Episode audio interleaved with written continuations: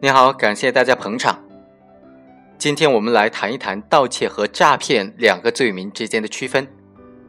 本案当中啊，被告人是偷走了已经兑付完的这种国库券，之后呢，再将这个国库券上的付契的印章给销毁了，然后呢，将这个修改之后的国库券再拿去兑换。那么这种行为是构成盗窃还是构成诈骗呢？检察院就认为是构成盗窃，一审法院呢也认为是构成盗窃。那么到了二审，案件到了你的手里，你该怎么处理、怎么应对呢？因为按照盗窃罪来定罪处罚的话，三十多万元的这种盗窃数额已经是数额特别巨大、情节特别严重，依法可以判处死刑的了。而如果是诈骗，这个数额呢，那就没有那么高了。当然，我说的是在刑法修正案九之前，那个时候呢，盗窃罪是可以判处死刑的。本案当中啊，裁判文书生效之后，被告人就不服，他说已经由银行兑付的，并且盖有付契印章的国库券，已经不是有价的证券了，以盗窃罪来定性是不当的。后来案件就申诉成功，法院进行了再审，再审就认为上诉人。杨某呢，将窃取的已经兑付并且盖有付契印章的二十一万元国库券，已经失去了融资的功能，市场上不能够再流通，属于无价值的证券。杨某窃取的部分已经兑付的这种国库券进行了变造，变造之后再骗兑的人民币八点多万元，已经构成了诈骗罪。因此，再审法院就认为。上诉人杨某身为国家农业银行的工作人员，采取秘密的手段窃取了所在单位已经兑付的国库券的凭证，经过变造之后骗取的人民币八点多万元，已经构成了诈骗罪，因此判处有期徒刑十二年。本案的第一个争议焦点就是盖有付契章的国库券是不是有价证券？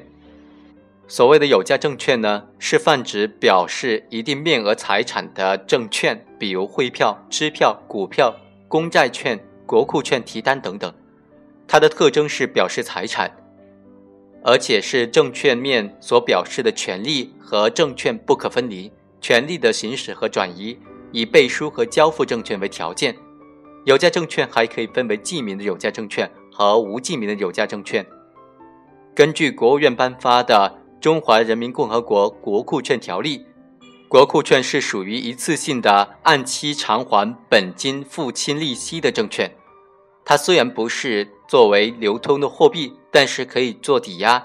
在国家批准的交易所还可以进行转让。因此呢，国库券属于一种不记名的有价证券。本案的争议之处就在于说，本案的这个国库券呢。已经失去了有价证券可以转让和兑付的基本特征了。我们认为，虽然有价证券券面所表示的权利和证券不可分离，但是权利的行使和转移是以背书和交付这个证券为条件的。也就是说，执行人一旦向银行交付这种国库券，银行兑付之后啊，该国库券所表示的有价证券属性就已经灭失了。剩下的只不过是盖有付契章的一张废券，因此“付契”二字不仅表明有价证券所表现出来的权利已经被持票人所实现，而且也表明该证券已经丧失了它原有的有价证券的属性。另外，确定国库券在盖了付契章之后是否仍然是有有价属性呢？不应当以是否造成损失为标准。就国库券的基本含义来说，损失是指财产利益的减少或者灭失。已经付弃的国库券丢失、被盗，那么国家和银行的财产实际上并没有丢失和被盗。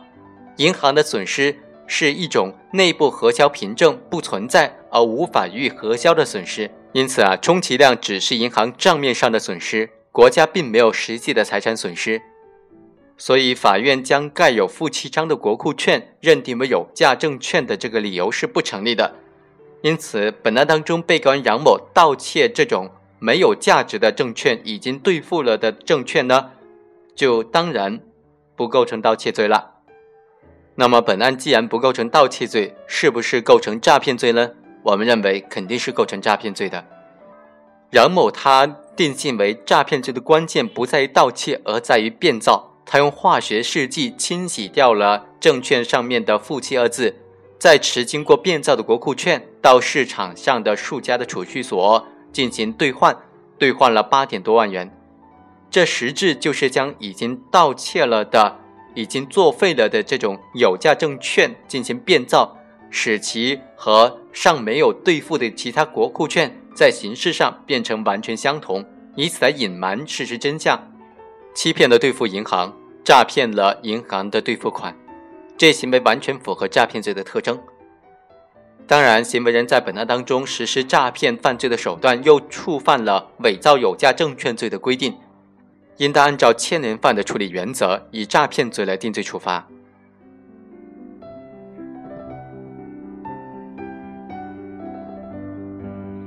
以上就是本期的全部内容，下期再会。